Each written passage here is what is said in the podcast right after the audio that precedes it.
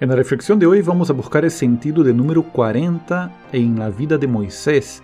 Aparte de los 40 años que vivió el pueblo de Israel en el desierto, ¿en qué otros momentos de la vida de Moisés podemos observar la presencia del número 40? ¿Qué importancia tendría ese número para comprender mejor la figura y la misión del más grande profeta de Israel? Prepara tu Biblia y tu cuaderno de estudios para explorar juntos el contexto y el simbolismo del número 40 con relación a Moisés y encontrar elementos que nos ayuden a vivir mejor el tiempo de la cuaresma. Acompáñame hasta el final en esta reflexión, una reflexión llena de preguntas y perspectivas que probablemente nunca hayas escuchado. Yo soy Ricardo Braz y te doy la bienvenida a más un episodio de La Cuaresma con la Biblia. Entrenamiento Bíblico con Ricardo Braz. En los episodios anteriores de esta serie, hemos empezado a escudriñar el sentido simbólico del número 40. Hemos ido descubriendo que el número 40 nos hace pensar en un ciclo de transformaciones, de cambios que se dan tras diversas pruebas, de cambios que son necesarios para lograr una meta, una restauración, un nuevo comienzo. Ahora bien, ¿Qué te parece si multiplicamos el número 40 por 3? Es decir, si hablamos no de 40 años, sino de 120 años. Pues como sabemos, 120 años es la edad de Moisés.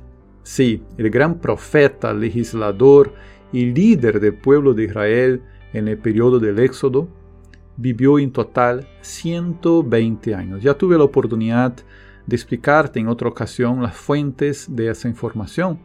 La encontramos no solamente en el Pentateuco, sino también en el libro de los Hechos de los Apóstoles, más precisamente en el discurso de San Esteban ante el Sanedrín. Eso está en Hechos de los Apóstoles capítulo 7.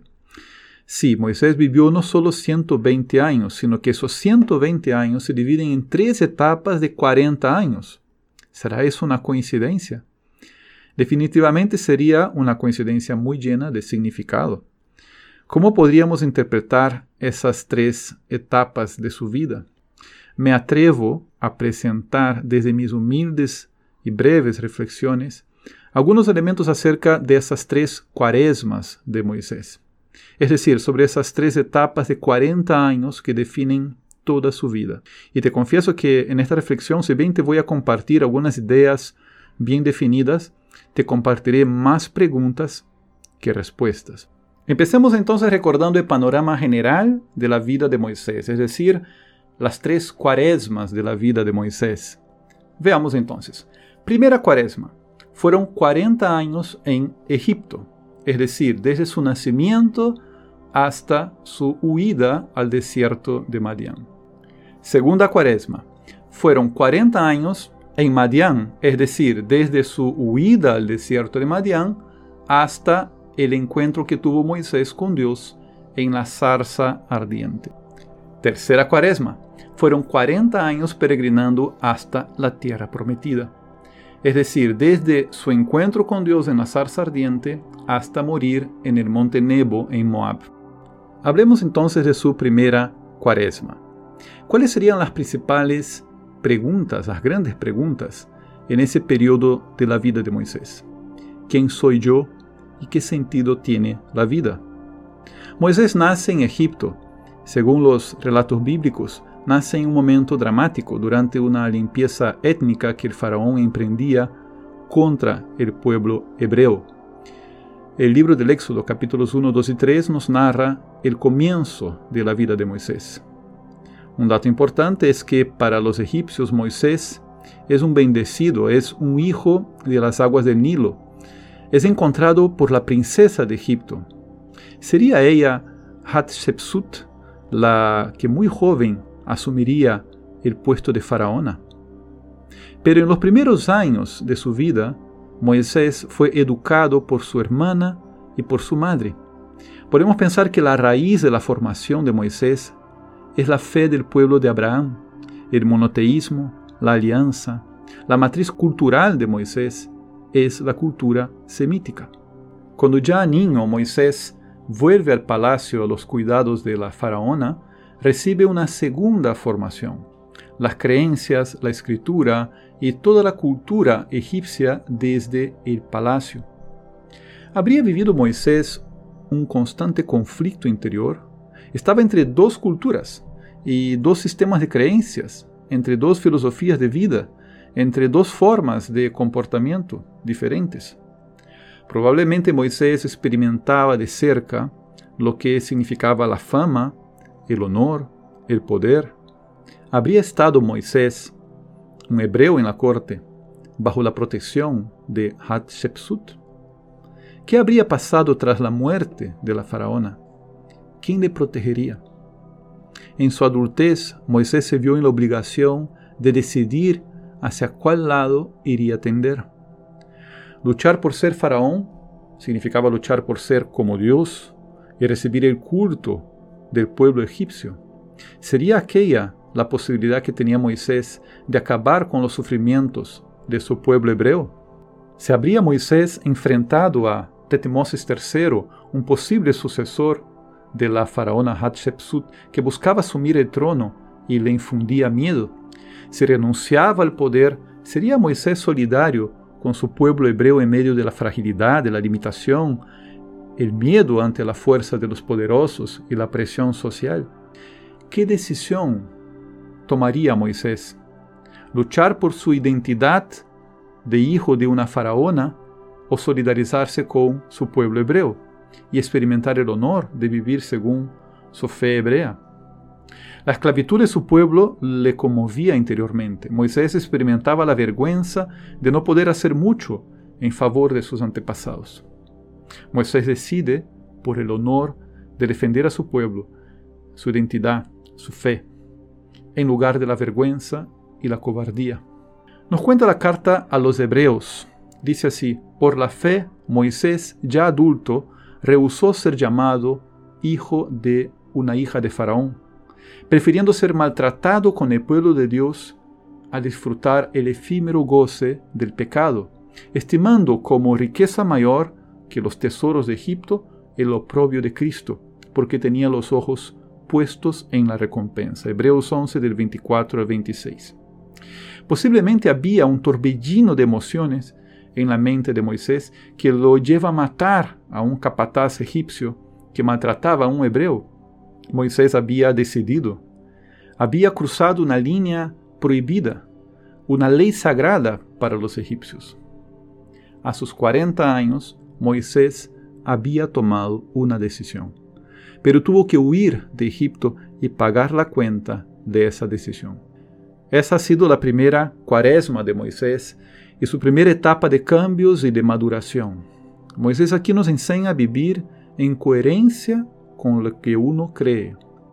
Hablemos ahora de su segunda cuaresma. ¿Cuáles serían las preguntas que se habría hecho Moisés en esa etapa?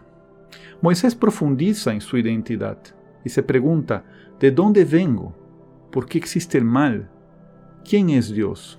Dice la escritura que Moisés cruzó el desierto de Sinaí hasta llegar al pueblo de Madián, un pueblo muy antiguo, de descendientes del mismo padre Abraham, que probablemente compartía la misma fe en el Dios único con el pueblo de Israel. Allí Moisés tuvo la oportunidad de un nuevo comienzo en el seno de una familia. Se unió en matrimonio con la hija de Jetro, el sacerdote de aquel pueblo. Su esposa se llamaba Séfora, tuvo un hijo llamado Gersón. ¿Cómo habría sido la vida de Moisés en Madián, una vida oculta para nosotros? En Madian, Moisés vivió sus siguientes 40 años como un pastor seminómada entre diferentes paisajes y contemplando el cielo, las estaciones del año, en medio de las exigencias de la vida campestre y su entorno social basado en la familia. Es probable que en medio a la naturaleza y desde su fe en el único creador del universo, Moisés haya contemplado el orden y la belleza del mundo, su diseño inteligente y también sus cambios, sus peligros, sus desastres y sus desafíos. Seguramente en el desierto, Moisés fortalece su fe en Elohim, en Dios el Shaddai, el Señor de la pradera, y Padre de las bendiciones. Es probable que haya tenido contacto con diferentes culturas nómadas que cruzaban el desierto y haya conocido diferentes leyendas y mitos de origen. Es probable que Moisés haya reflexionado sobre el pensamiento de diferentes culturas, incluso la egipcia. Es probable que en ese camino espiritual Moisés haya elaborado fuertes cuestionamientos a las creencias politeístas, o sea, en varios dioses, que sostenían el culto a dioses que no eran otra cosa que criaturas, fuerzas propias de, de la naturaleza creada por Dios. Es probable que Moisés haya cuestionado a las religiones basadas en el miedo y en el trueque, que buscan aplacar las fuerzas superiores, entendiendo que las divinidades están en contra del hombre. ¿Cómo resonaría en su alma los recuerdos de los sufrimientos de su pueblo hebreo esclavizado?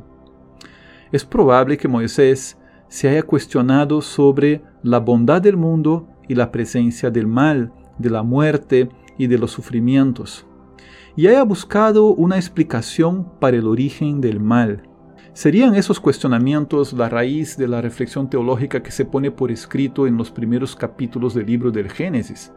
Vemos aquí la posibilidad real de que la experiencia de Moisés, sus intuiciones y sus conclusiones sobre Dios, sobre el hombre y sobre el mundo, hayan sido campo fértil para la inspiración divina del libro del Génesis.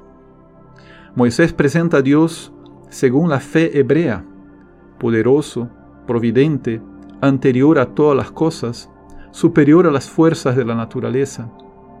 Ellas no son dioses, sino que son criaturas de Dios. Moisés presenta el mundo de una forma distinta como lo presentan los demás pueblos en el, origen del mundo. Todo está bien, dice el libro del Génesis. El mal no existía, aparece en la historia como una distorsión de la libertad del hombre creado capaz de elegir. Moisés presenta al ser humano de una forma distinta a los mitos, no como un error de los dioses, no como un esclavo, sino como culminación de la obra del Creador, imagen y semejanza del Creador, dotado de libertad y de moralidad. Moisés presenta a Dios como el que domina la creación y al hombre como partícipe de ese dominio. Moisés no deja de pertenecer a un entorno cultural y se expresa utilizando imágenes y términos propios de las religiones antiguas, como por ejemplo la serpiente, el árbol, pero son imágenes que adquieren un sentido original en el marco de la fe hebrea. Moisés relaciona el origen del mal con las dos grandes mentiras transmitidas por el tentador. La inmortalidad incondicional, es decir, la idea de que la desobediencia a Dios no traerá la muerte, y la adoración sin restricciones, es decir, la usurpación de la soberanía de Dios bajo la idea de que seréis como dioses. Por medio de Moisés, Dios ha revelado que la naturaleza humana, desde el primer pecado, ha tendido hacia la maldad, al egoísmo, a la muerte. Se ha ido corrompiendo progresivamente. Entre los grandes líderes, patriarcas, reyes y héroes del mundo antiguo, pocos fueron los que temieron al único Dios. Desde los primordios de la humanidad, el ser humano buscó usurpar la soberanía de Dios, se ilusionó con sus glorias mundanas y se puso a sí mismo como objeto de adoración. ¿Y qué decir del temor de Dios? ¿Qué decir acerca de las bendiciones de Dios hacia quienes lo aman? ¿Existe justicia en este mundo para quienes obran el mal? ¿Qué pasa con los inocentes que sufren? ¿Qué hace sufrir a los hombres? Desde tiempos muy antiguos se contaba una historia acerca de un hombre llamado Job. ¿Sería también Moisés, como dicen algunos biblistas, el autor del antiguo libro de Job? ¿Habría Moisés creado esa historia de una forma original? ¿O acaso habría creado una historia nueva en base a un episodio que le había sido transmitido? Es posible que Moisés haya presentado, por medio de la historia de Job, un profundo debate y gran conflicto espiritual y moral entre el bien y el mal, entre la humildad y la soberbia, entre el abandono de la fe y la rebeldía, entre Dios y el diablo, entre el justo Job y los impacientes. El libro de Job reúne ideas sobre quién es Dios y sobre el sentido del sufrimiento. Trae reflexiones muy originales que están presentes en la raíz de la fe hebrea. En el libro de Job, el diablo es presentado como un ser personal, un ser pervertido, tentador y soberbio, que es capaz de manipular el mundo para poner el ser humano en una situación de pecado. Es un saboteador orgulloso, como el leviatán, que siembra la discordia. En el libro de Job se presenta el perfil del hombre justo y de los que se decepcionan con Dios al enfrentarse con el sufrimiento, sin entender los entretelones de lo que ocurre en el mundo espiritual. En el libro de Job se presenta a Dios como el que vela por el hombre, un Dios providente. Presenta también el final escatológico. Dios es capaz de actuar, de tomar las riendas de la historia y retribuir al justo fiel. En el libro de Job se presenta la paciencia como la virtud del sufrimiento nutrido de esperanza. ¿Serían el Génesis y el libro de Job obras de Moisés? Ambos libros nos transmiten la fe en el poder de Dios que es capaz de pisar la cabeza de la serpiente. En su contexto histórico, Moisés ciertamente estaba informado acerca del poderío del faraón, no solo en el Egipto, su poder se extendía a las regiones de Canaán y Siria, y mientras tanto su pueblo hebreo sufría y clamaba piedad al cielo. Podemos pensar en Moisés como un hombre que buscaba insistentemente el rostro de Dios, desvelar un poco más de su misterio, descubrir el sentido de la historia. Al final de estos 40 años de búsquedas y respuestas, Moisés había vivido muchos cambios y había visto muchos cambios en el mundo. Moisés había intuido la fuerza de Dios capaz de ordenar el caos, capaz de caminar junto con los hombres. Moisés estaba preparado para una nueva etapa, para una nueva revelación. ¿Y cómo se reveló Dios a Moisés? Ante la experiencia de profundos cambios en el mundo, Dios se revela a Moisés como el que es, como yo soy el que soy, Yahvé. Dios se manifiesta en la sencillez y la fragilidad de una zarza, de un pequeño árbol, como un tenue recuerdo de aquel poderoso árbol de la vida que se consumía en fuego, pero que no se marchitaba. Dios se presenta a Moisés y le presenta su misión, una misión que inauguraría una nueva etapa de su vida, la misión de sacar a su pueblo de Egipto y llevarlo al desierto. En el desierto experimentaría la presencia de su divinidad y poder y volverían a adorarlo, empezando así una nueva etapa de la historia en la que todo se reordena, todo vuelve a tener armonía. Esta ha sido la segunda cuaresma de Moisés, en la cual el profeta se inclina humildemente ante el misterio de Dios, ante el misterio de la creación de Dios y se nutre de la esperanza. Hablemos ahora de su tercera cuaresma. ¿Cuáles serían las grandes preguntas en ese periodo de su vida? Moisés y todo el pueblo de Israel ahora se preguntan, ¿a dónde vamos a ir? ¿Cuál es el plan de Dios? ¿Qué debemos hacer? Moisés ya vivió dos ciclos de transformaciones y ahora sirve a Dios en la gran transformación que Él quiere obrar en todo el mundo. A partir de ahora, Moisés actúa como profeta y transmite la palabra de Dios al pueblo y al faraón.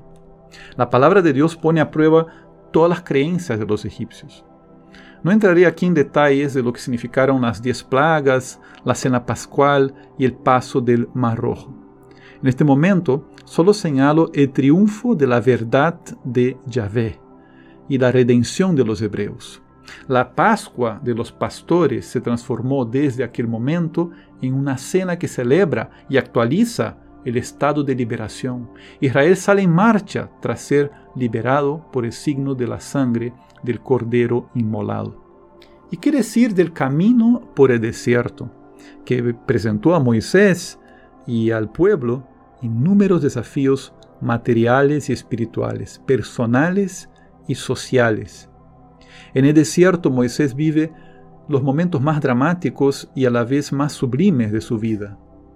Y aquí quiero subrayar un momento en especial, los 40 días y 40 noches sobre el Oreb. Una vez más está presente este número, esta experiencia de transformación. Dice la escritura que permaneció Moisés en el monte 40 días y 40 noches. Eso está en Éxodo 24, 18. Y lo dice en más de una ocasión esta subida al monte, también en Éxodo 33, del 9 al 10. Se trata del Oreb, también llamado Monte Sinaí. En el monte Moisés vive momentos de intensos encuentros con Dios que lo transforman hasta físicamente. Los 40 días de Moisés en el Oreb prefiguran lo que todo el pueblo terminaría por vivir. 40 años en la presencia de Dios, que habita en su morada, la tienda del encuentro. Dios acampaba en medio de su pueblo, como vimos con el signo de la nube. Dios ponía su tienda entre los hombres. Así fue desde el Egipto hasta el desierto. Así fue desde el desierto hasta Canaán. Así fue hasta que se construyera el templo en Jerusalén. Y así fue hasta la venida del Mesías. En aquellos 40 años, los planes de Dios se fueron revelando. Moisés asumió un rol de líder. Fue capaz de escuchar consejos, delegar funciones, conformar jueces. La alianza hecha con los patriarcas se renovó por medio del compromiso de obediencia ante las diez palabras. A la cabeza del pueblo, Moisés experimentó constantemente dos realidades. La presencia de Dios en el monte, en los signos, en la morada, en la oración, etc. Y el pecado de los hombres, la incredulidad, la desconfianza, la desobediencia, la idolatría, y etc. Como líder, Moisés cargó sobre sí los pecados del pueblo y se dispuso a pagar el precio por ellos, por medio de los sacrificios expiatorios, los sacrificios de comunión y ante todo el sacrificio de la obediencia de la fe. Tras 40 años Moisés murió en el monte Nebo. Dice Deuteronomio 34, 7, tenía Moisés 120 años cuando murió. Así terminaba la tercera y última cuaresma de Moisés, en la cual él se abandona en las manos de Dios y le sirve con fe y humildad. Tres cuaresmas, tres momentos de intensa maduración, tres etapas bajo la amorosa pedagogía de Dios. Moisés aprende a vivir en coherencia con lo que cree. Moisés aprende a inclinarse humildemente ante el misterio de Dios y de su creación, nutriendo la esperanza. Moisés aprende a abandonarse en las manos de Dios y a servirlo con fe y con humildad. Esta ha sido una reflexión bíblica no tan breve y no tan sencilla. Y si queremos seguir profundizando en estos misterios de Dios, es necesario que sigamos estudiando y orando con la Biblia. Antes que te vayas te pido que valores esta reflexión, que la comentes, que la compartas y activa las notificaciones para que puedas recibir cada vez más formación bíblica. Hasta la próxima.